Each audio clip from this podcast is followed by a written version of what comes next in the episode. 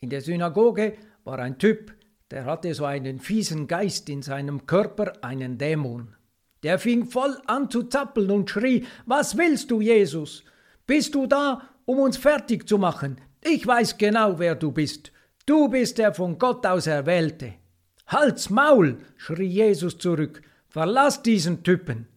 Der Dämon zappelte hin und her, quiekte noch einmal und dann zog er Leine. Die Zuschauer waren alle total durch. Sie steckten die Köpfe zusammen und meinten, was ist das für eine derbe Geschichte, die der da erzählt? Und woher hat er diese Power? Sogar die Dämonen müssen tun, was er sagt. Die News verbreiteten sich wie ein Lauffeuer in Galiläa. Als Jesus aus der Synagoge draußen war, wollten sie noch Simon und Andreas besuchen gehen. Jakobus und Johannes waren auch dabei. Die Großmutter von Simon war sehr krank. Sie hatte Grippe und lag mit 40 Fieber im Bett. Als sie ihm das gesagt hatten, machte er noch einen Krankenbesuch klar. Er ging in das Zimmer und nahm ihre Hand.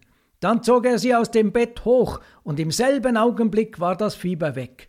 Die Frau ging erstmal in die Küche und machte einen Inbiss für alle.